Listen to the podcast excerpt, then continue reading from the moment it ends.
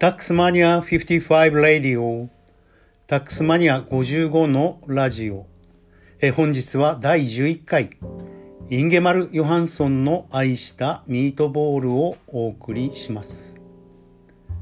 えこれは昔やっていたブログタックスマニアの健康日記に2006年9月29日に掲載しえ評判が良かったものを再掲載しさらに書き直したものです。2021年6月28日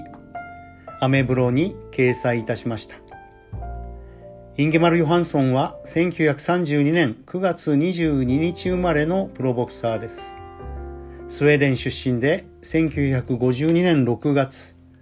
ヘルシンキオリンピックで銀メダルを獲得しています。1952年12月プロデビューしました。1956年ヨーロッパヘビー級のタイトルを獲得しさらに1959年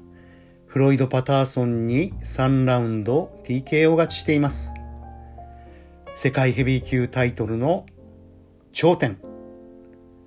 ここに立ったわけです。そして絶頂期の1960年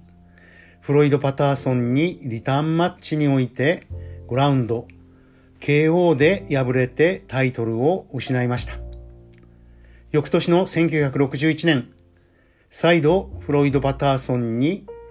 挑戦しますが、6ラウンド KO で敗れました。1963年に引退。プロボクシングの生涯成績は28戦26勝 17KO2 敗でした。そのインゲマル・ヨハンソンは母親が作ったスウェーデンの伝統料理、ミートボールが大好物だったそうです。ビーフのひき肉のミートボールは肉汁と一緒に塩とミルクでじっくり煮込んであります。そこに意外にも茹でたじゃがいもに加えて甘い甘いリンゴンベリージャムをかけて一緒に食べると本当に美味しいのです。私はスウェーデンの友人であるトーマスを頼って通算6回スウェーデンを訪れています。私の親友であるトーマス・トランベルク君、そのお母さんのビバンが作った伝統的なスウェーデンのミートボールは本当に印象的でした。トーマス君、そしてお父さんのボセ、えー、小さんのビバンと、4人で一緒にミートボールを食べながら、インゲマル・ヨハンソンの話をしました。ボセはインゲマル・ヨハンソンが世界ヘビー級チャンピオンになった実況中継を家族で一緒に聞いていて、本当に大喜びしたことを昨日のように覚えていると言いました。スウェーデンのほとんどの家族がラジオにかじりついて実況を聞いていたそうです。インゲマル・ヨハンソンはスウェーデン出身の最初で、そして今のところ最後の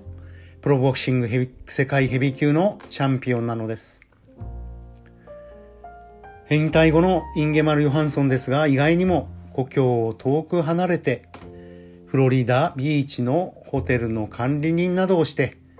ゆっくりと釣り等を楽しみながら暮らしていたと言います。ご承知のように、スウェーデンは、ゆりかごから墓場までというような社会保障が充実している国です。現在、消費税はなんと25%、所得税も一般に70%以上と非常に高いのですが、そしてそれは、ヒンゲマル・ヨハンソンが活躍していた時代も同様だったようであります。しかしながら、インゲマル・ヨハンソンはアマチュアで活躍、銀メダルを取得しています。そしてプロの世界でも世界チャンピオンとして活躍した選手に得点として与えられるスポーツ選手加算がかなりの額年金にあったと思います。えー、そのままスウェーデンに住み続ければ相当額の年金がもらえたはずです。えー、しかしながらインゲマル・ヨハンソンはそれを捨ててアメリカのフロリダビーチでの隠遁生活を選んだのです。過去の栄光と知名度の高さ、そして絶頂期からの凋落が重すぎて、スウェーデンでは暮らしにくかったのかもしれません。実際2度目のリターンマッチに敗れた後は、彼を称えるよりも、なぜ2度も続けて負けるかな、負けるのかな、といった声が彼の周りを支配していたようです。インゲマル・ヨハンソンの27歳の輝しい、輝かしい栄光の日々は、プロボクシング障害のたった2つの負けによって無残にも打ち砕かれ、二度と戻ってきませんでした。ボブ・グリーンが書いたアメリカンビートという本の中にその話は詳しく紹介されています。それでもスウェーデンの国民的ヒーロー、少年時代のインゲマル・ヨハンソンを描いた Our Life as a Dog 1985年というスウェーデン映画の主人公として彼は登場します。最後のシーンでタイトルマッチに勝利する。それが他でもない成長したインゲルマン・ヨハンソンの姿なのです。この映画もぜひ見てみたいですね。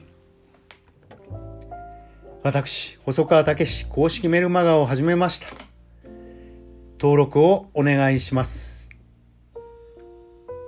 偶数回は税金の話。奇数回は今回はプロボクシングでした。プロレスや映画の話を税金を絡めてお話ししていこうと思います。タックスマニア55ラディオタックスマニア55のラジオ第11回目の今日はインゲルマン・ヨハンソンの愛したミートボールでした。そしてありがとうトーマス・トランベルク君、そしてお父さんお母さんのビバン・ボセ。また会いたいですね。コロナ禍が落ち着いたらきっと会えると思います。それでは最後まで聞いてくれてありがとうございます。さようなら、また聞いてくださいね。